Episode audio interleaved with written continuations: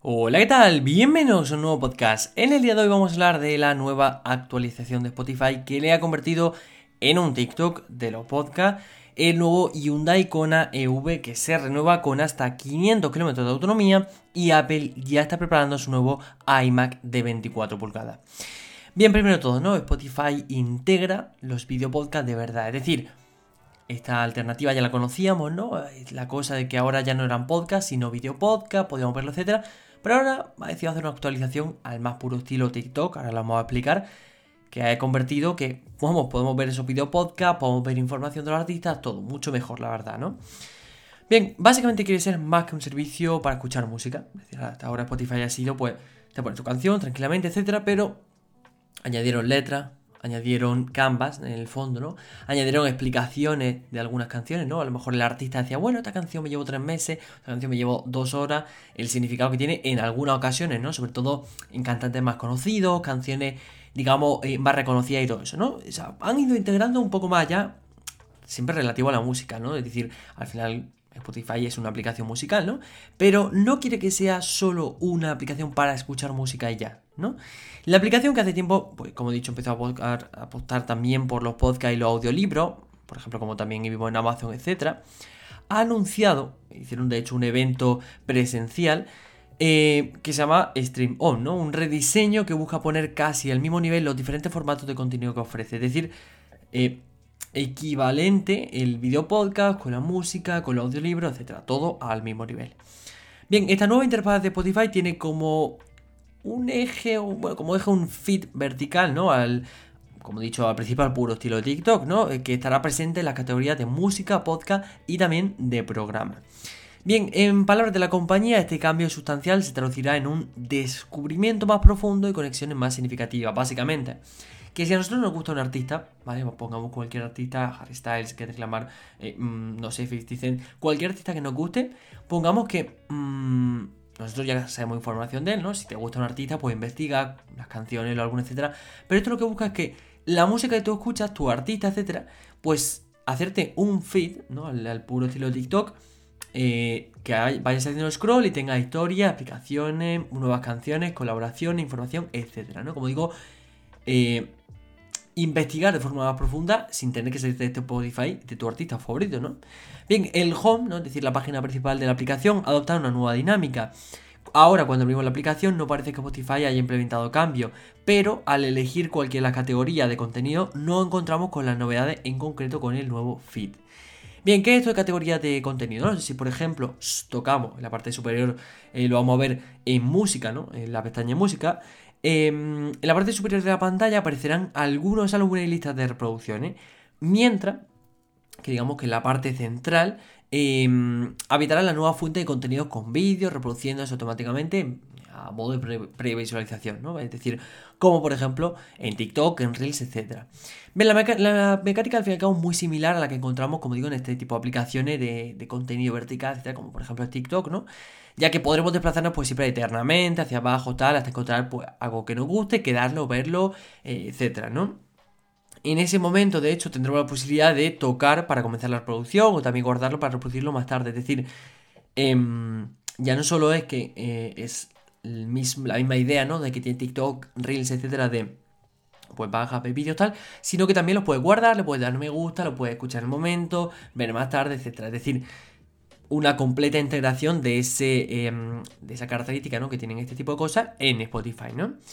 Bien, eh, básicamente con esta actualización Spotify lo que busca es poner al alcance de la mano una propuesta que va más allá pues, de la música, ¿no? Es decir, la compañía ha invertido millones de dólares en podcasters exclusivos para su plataforma. Sin irnos más lejos, por ejemplo, los 100 millones de dólares en Joe Rogan. Pero bien, por otra parte, eh, la compañía está enviando un claro mensaje hacia los usuarios más jóvenes, es decir, los que más consumen este tipo de plataformas, ¿no? Que se ven muy atraídos, por, por ejemplo, por el fenómeno de TikTok, ¿no? Eh, porque en palabras de la compañía, ¿no? Eh, descubrimos que la próxima generación de oyentes anhela mejores formas de descubrir el audio antes de sumergirse por completo en él. Como dijo básicamente en un comunicado de prensa eh, la propia Spotify, ¿no? Esto es muy interesante porque es verdad, es decir, em, ahora la música siempre ha entrado muy bien por los oídos, pero ahora lo que entra de verdad, lo que mejor se queda, lo que más le interesa a, digamos, la tendencia de hoy en día, la principal, es lo que entra por los ojos. Es decir, siempre todo lo visual ha sido muy bueno. Y eso lo sabemos muy bien, sea en publicidad, sea en tecnología mismo. Es decir, lo vemos siempre en las presentaciones que lo que entra por los ojos es lo que mejor entra, ¿no? Por eso digo que mm, es muy interesante esta actualización porque, claro, se han dado cuenta de que el fenómeno TikTok crece, crece y crece. Porque digamos que TikTok lleva un tiempo, ¿no? Pero más o menos desde 2019, con la pandemia tuvo el boom y ahora no ha parado de crecer. Es verdad que a lo mejor ahora el crecimiento es más lento, es decir, al principio era como en 2020-2021 decía, bueno, ya tienes tú también TikTok, sí, tal, no sé qué, pero hoy en día es muy extraño que alguien no tenga TikTok. Y si no lo tiene, que es extraño que por otra parte no haya visto algún TikTok que alguien la haya compartido, etcétera, ¿no? Con lo cual, ya Instagram se dio cuenta, vemos la integración de los Reels, ¿no? De hecho, una gran integración, porque ya no solo fue, perdón, por los Reels, sino también una pestaña propia para los Reels, em, plantilla, interacción de, de, bueno, música, etcétera, tal, con lo cual hizo una integración fuerte. Y ahora ha sido el paso de Spotify, que no que ha querido quedarse atrás con todo este fenómeno de los vídeos cortos, verticales. Bueno, no siempre son verticales, ¿no? Pero bueno, en este caso, TikTok en su mayoría son vídeos verticales, cortos. Bueno, incluso no todo, ¿no? Porque también hemos visto que ampliaron a 3 minutos, ahora incluso hasta 10 minutos. Pero bueno, que en general el, lo principal de la aplicación son los vídeos cortos, musicales, trenes, etcétera. Con lo cual, Spotify se ha subido, dirá que al momento perfecto, al carro de esta de estas características, ¿no? Con lo cual, muy interesante porque, bueno, mm, yo la verdad que Spotify, como os digo, siempre he utilizado pues eso para, para escuchar música. Cuando pusieron la letra, la verdad que fue un gran avance y de hecho también lo que he comentado en las explicaciones. Y ahora va a ser muy interesante ver cómo integran, cómo funciona y si de verdad cala o no la nueva actualización, ¿no? Pero bien, ahora hablemos del nuevo Hyundai Kona IV, ¿no? Eléctrico, vehículo eléctrico, como hay que llamarlo, ¿no? El Hyundai Kona eléctrico, una de las grandes propuestas eh, ofensivas que, de cero emisiones de la firma, ya tiene un sustituto, por así decirlo, ¿no? Bien, la nueva generación de este pequeño SUV ya se ha presentado y lo hace con una imagen muy renovada y una dotación de tecnología, pues la verdad que nada desdeñable. Se lanzó a principios de 2018, con una renovación también en 2020, pero el Hyundai Kona eléctrico fue el coche con esta tecnología más vendido de la marca en 2022, colocando 1105 unidades en el mercado. No está nada mal, no es que sea al nivel, por ejemplo, de marcas como Tesla y tal, pero bueno, mm, teniendo en cuenta que Hyundai es una de estas marcas que se está adaptando hacia el coche eléctrico, 1105 unidades está muy bien. De hecho, es como por así decirlo, el mayor éxito en el ámbito eléctrico de la marca, ¿no? De hecho, a nivel, em, vamos, de coche eléctrico más vendido, eh, se coloca el séptimo entre los 10 más vendidos del, año 2022, con lo cual también es muy interesante, ¿no? Lo que también nos da una idea de la fuerza que está cogiendo este mismo modelo en el mercado. Bien, dicen en Hyundai que si por algo destaca este Kona eléctrico, eh, básicamente por su desarrollo, ¿no? Es decir, primero, rompió con el proceso convencional de desarrollo del ICE al vehículo eléctrico, ¿no? Y siguió el proceso del vehículo eléctrico a ICE. Algo que básicamente iría a repercutir en un mayor espacio interior, mayor autonomía y también, evidentemente, un mejor comportamiento dinámico. Bien, a nivel estético, ¿no? Lo que más llama la atención, lo comentaba antes, ¿no? Lo que entra por los ojos es lo que más nos interesa.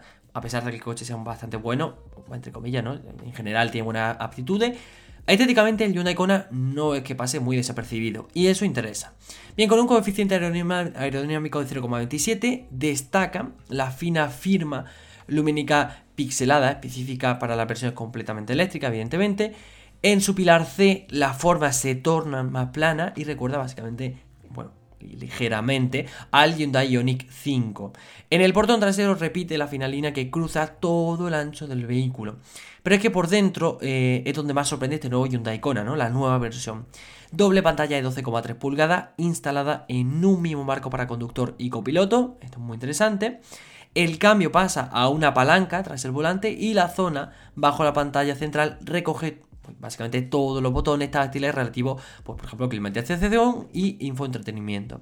Tenemos también doble entrada USB tipo C, eh, uno con soporte de datos y esto es muy interesante porque eh, hoy en día viendo cómo se están adaptando las marcas, es decir, hoy en día la mayoría de los cargadores que se venden actualmente no son de USB a USB, tipo C, ¿no? Sino son directamente de USB-C a USB-C, USB-C a Lightning, ¿no? Con lo cual, el hecho de poner ya directamente USB-C es un gran avance.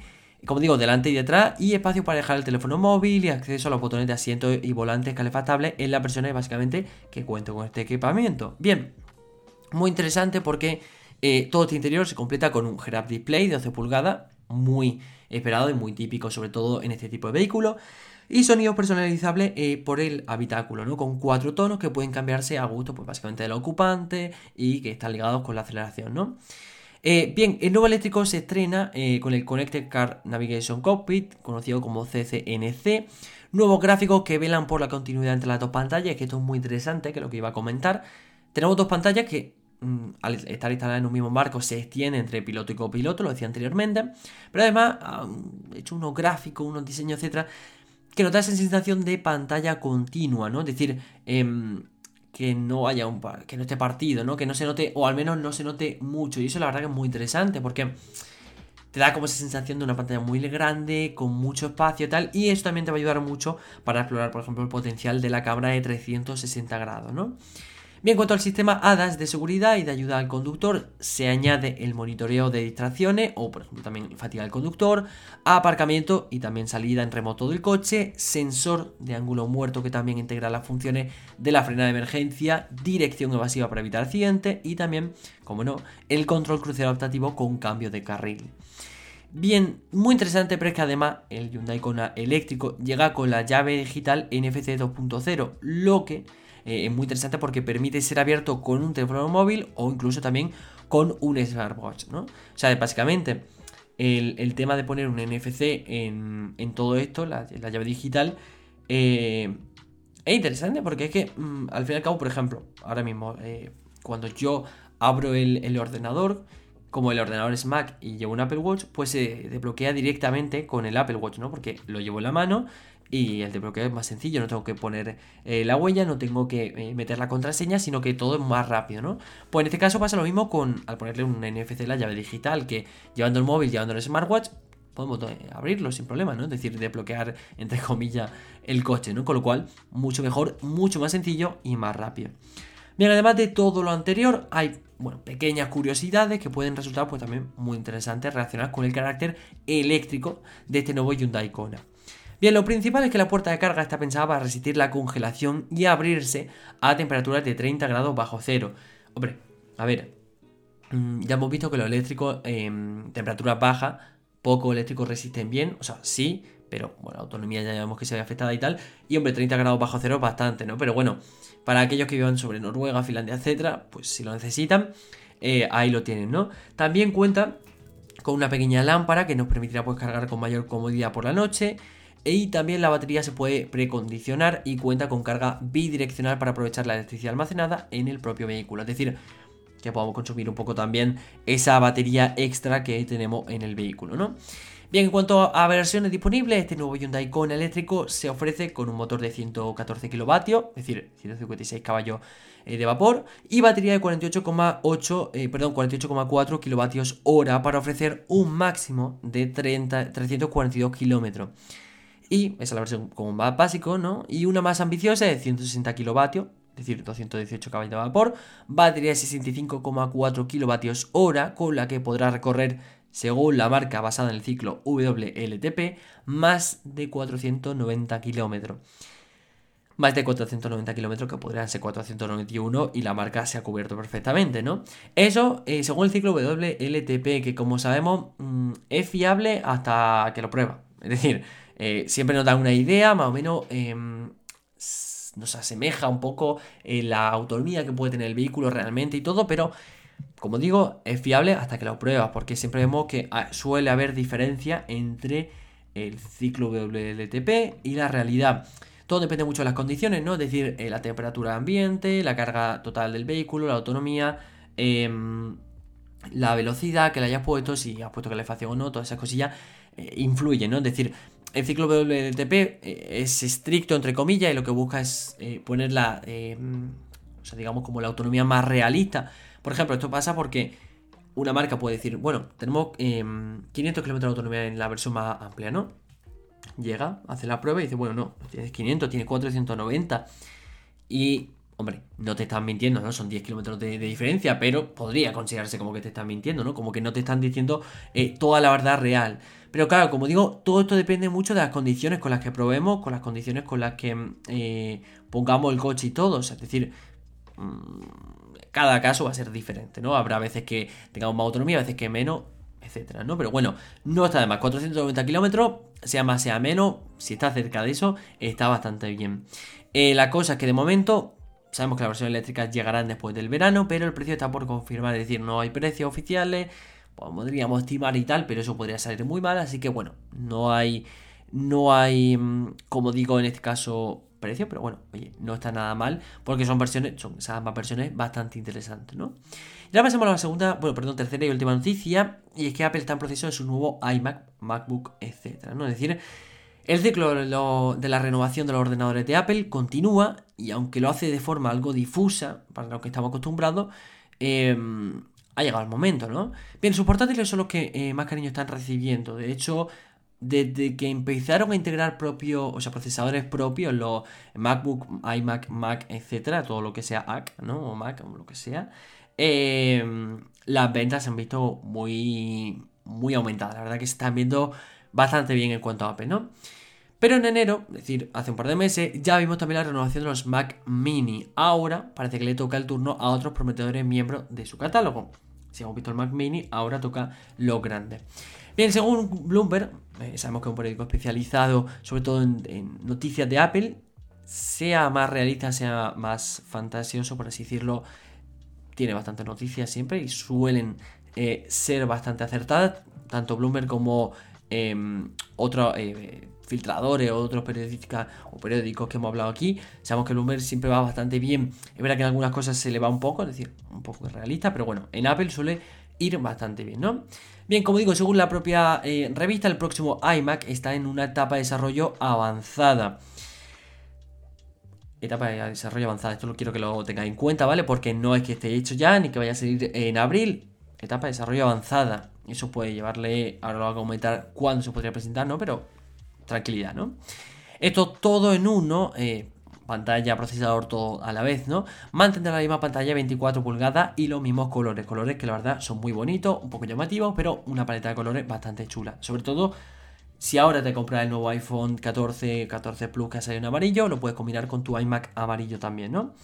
Pero será más potente y usarán un chip distinto al Apple M1 de los equipos que se presentaron en 2021. Es decir, hemos visto como ahora hay está el M2, M2 Pro, tal, pero igual van un poco más para adelante incluso, ¿no? Se espera que se lancen en la segunda mitad del año 2023. La pregunta, claro, es eh, si ese chip será el esperado y prometedor Apple M3 y todo apunta a que la compañía aprovechará para que esos chips debuten en estos equipos. Es decir, poner directamente los M3, dar el salto del M1 al M3 y que empiece la eh, M3 Season, por así decirlo, vamos a llamarlo, ¿no? Eh, con los iMac de 24 pulgadas y luego de forma, de, bueno, de cara a otoño o invierno, pues MacBook Pro, MacBook Air o todo eso. Ahora lo vamos a comentar de todas formas, ¿no? Bien, eh, cuando hablamos también del MacBook Air, mmm, si hay noticias para el iMac, también llamativas son noticias sobre los portátiles ultra ligeros de Apple, ¿no? Que podrían aparecer incluso antes, a finales de primavera o verano de 2023. Bien, los MacBook Air con el chip M2 de 2022 podrían verse ahora actualizados con una diferencia especial. Junto al modelo tradicional de 13 pulgadas, se espera que llegue también un MacBook de 15 pulgadas, MacBook Air de 15 pulgadas. Yo eh, me hace gracia, ¿no? Porque eh, me acuerdo cuando, ahora mismo tengo aquí el MacBook eh, Pro M1 Pro de 2021, ¿no? Y me hace gracia porque mm, la gente esto lo ve como, o sea, porque he leyendo los comentarios, ¿no? En alguna, bueno, eh, las noticias que han salido de esto, en Twitter y tal, y me hace gracia porque la gente dice, claro, ¿cómo va a poner una, una de estas 15 si ellos hacen 16? Y me hace gracia porque cuando yo iba, bueno, unas, un mes o cosas así antes de que se presentara este MacBook, que se presentó en octubre, por ahí por septiembre eh, salieron los rumores de que iba a haber una versión de 16, pero en vez de una versión de 13, una de 14 que es el que tengo aquí ahora, ¿no? La gente decía, bueno, ¿cómo van a cambiar de 1.14 y tal? Lo digo porque hay gente que dice que, claro, que, no, que si hay una versión de 13 habrá una de 16, como ha habido siempre, pero que una de 15 ahora no, no creen que sea posible. Y os aseguro que Apple a veces sorprende así. Una versión de 15 estaría bastante bien, ¿no? Es decir, para mi gusto, para mi gusto, el 14 es perfecto. O sea, 14 pulgadas, yo estoy encantado y espero que eh, de cara al MacBook eh, Pro de este año lo mantengan. Pero eh, un MacBook de 15 pulgadas, oye, ultra ligero, con una pantalla bastante amplia, si le reducen bien los marcos, va a estar muy chulo. No está claro qué chip usarán, pero parece lógico pensar que de nuevo sería el Apple M3 el protagonista de esta gama. Bien, M3 para los MacBook iMac. Y ahora, ¿qué pasa con lo siguiente, ¿no? Bien, la aparición del Mac Studio dejó un poco en una situación extraña al esperado Mac Pro, ¿no? Pero, según Bloomberg, Apple prepara el lanzamiento al fin del Mac Pro, ¿no? Es decir, a ver, eh, en cuanto al Mac, ¿no? Es decir, el ordenador, eh, bueno, ordenador portátil no, sino el ordenador de sobremesa. Llegó una cosa muy interesante, que, a ver, teníamos el iMac, perdón, el iMac, el Mac Mini, ligero, pequeño, tal, no sé qué, potente, dentro que cabe. Y luego teníamos la versión tocha, vamos a decirlo, del Mac Pro, ¿no? Que aquello que eran 7.000 euros, que si parecía un rallador de queso, que si movía todo porque le pusieron Intel i9, etcétera, tal. Claro, eh, eso fue 2019, 2018, por ahí, más o menos, ¿no? Pero de pronto surgió el Mac Studio, lo que a mí, la verdad que me encantó, porque me planteé, de hecho, eh, el hecho de eh, adquirir un ordenador de sobremesa y el Mac Studio en una versión perfecta un poco más, más grande que el Mac Mini, con lo cual refrigeración un poco mejor, más potente, porque la diferencia de chip era bastante buena, un poquito más cara, evidentemente, más puerto y mucho más interesante. De, para, vamos, para mi gusto, eh, me interesaba más el Mac Studio que el Mac Mini. Pero claro, ¿qué pasó? Que mm, de pronto ese Mac Studio se quedó con cosas muy potentes, es decir, ah, llegó un punto en el que entre el Mac Mini y el Mac Studio había la misma diferencia que entre el Mac Mini y el Mac Pro. Es decir, el Mac Studio se puso entre comillas, entendedme, al mismo nivel que Mac Pro. Y era como, vale, y ahora Apple va a sacar un Mac Pro, ¿para qué? ¿Con qué sentido, no? Con lo cual, surgieron las dudas, la cosa de no va a haber Mac Pro, sí va a haber Mac Pro, ahí está la cosa, pero el último meses, semana mejor dicho, había surgido el rumor de que sí, ¿no? Y ahora Bloomberg ha dicho que Apple prepara este lanzamiento por fin, ¿no? Llegará teóricamente eh, con el chip M2 Ultra de 24 núcleos de CPU y hasta 76 núcleos de GPU. Además, la opción de configurarlo con hasta 192 GB de memoria unificada, es decir, memoria RAM. Evidentemente, estamos hablando de la versión más pro y versión más potente y todo. Ese ordenador vuela solo. Si lo deja eh, renderizando un vídeo de 10 minutos, te lo hace en 5 segundos, ¿no? Qué mejor que ponerle 192 GB de memoria unificada, porque, bueno, Supongo que ese ordenador llevará un cohete a la NASA, ¿no? O sea, bueno, perdón, al espacio. Bien, el Apple M3 es la verdadera estrella, porque el actual Apple M2 se ha em, revelado como una iteración modesta del revolucionario M1, ¿no? Es decir, me acuerdo cuando, pum, de pronto salió el M1 en el MacBook Air, ¿qué es esto? Eh, tanta potencia, tanto tal, no me lo creo, y luego empezaron a surgir las pruebas, sí que era potente, y llegó el M1 Pro, o sea, pensamos que solo había M1, ¿no? Y de pronto Apple dice, bueno, ahí tengo, o sea, en el bolsillo, aparte del M1 que os pongo, tenéis la opción, la opción de un M1 Pro, y ya aparte de un M1 Pro, si queréis potencia, M1 Ultra. Bien, la versión es 2, es decir, M2, M2 Pro tal, em, bueno, el M2 en sí se ha visto como un poquito mejor, ¿no? Que el M1, un poquito, un poco más de potencia, un poco de eficiencia y tal, pequeño, ¿no? Pero ahora se dice que el Apple M3... Eh, podría ser interesante. El cambio sería eh, persistente, ¿no? Lo que vimos de Intel a M1, pues podría ser algo de ese tipo. Bien, la razón no es otra que el salto eh, ¿no? Es decir, estos chips harán uso de tecnología de 3 nanómetros frente a la usada hasta ahora de 5 nanómetros. Bueno, potencia muy buena lo que vamos a ver, ¿no?